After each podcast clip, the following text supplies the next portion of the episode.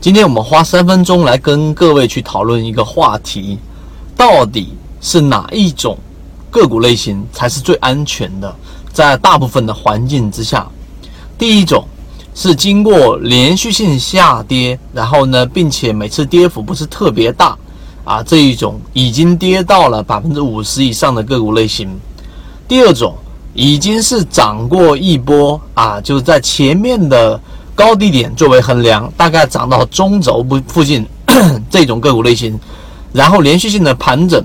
第三种就是涨过一波之后。啊，这一波的上涨可能是百分之十五到百分之二十的这一种上涨，并且是比较快速的拉升，然后再回调，并且快速的调整下来之后的止跌，啊，止跌之后，然后再站稳某一个支撑之后的一个反弹，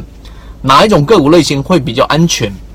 现在留几秒钟，大家自己去在脑子里面过一遍，在任何行情之下。当然不可能存在某一种个股形态，它是啊放之四海皆准，并且都会我们说有持续上涨的。但如果你把这一个理论再往后啊去延伸一下，其实真正的操作里面，我们认为第三种操作模型是比较安全的。为什么呢？首先第三种模型啊，我们先说第三种，它连续性的上涨本身代表资金非常强势，那么这种快速的调整或者说下跌。啊，大部分的原因是源于前面的短线获利者出逃，那么这个时候我们需要考虑的是，到底有没有人进来接盘？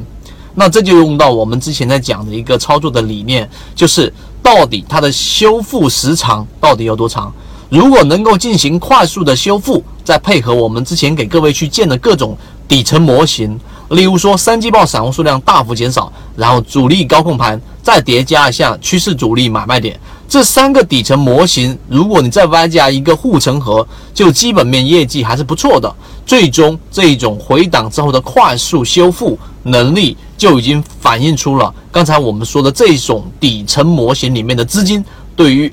这一只个股的一个认可。当你明白这个道理之后，你把这种呃去研究的方式去看一看第一种模型，连续性的下跌。那么这种下跌呢，往往是参与者的这一种内心本身就已经在接受着一种煎熬，这是第一种类型。第二种类型，要不就是拿着这只个股几乎都不看了啊，偶尔看一看，哎呀还在跌，基本上我就等着，大不了给我儿子，大不了给我孙子。这种形态、这种心态的这种参与者占绝大多数。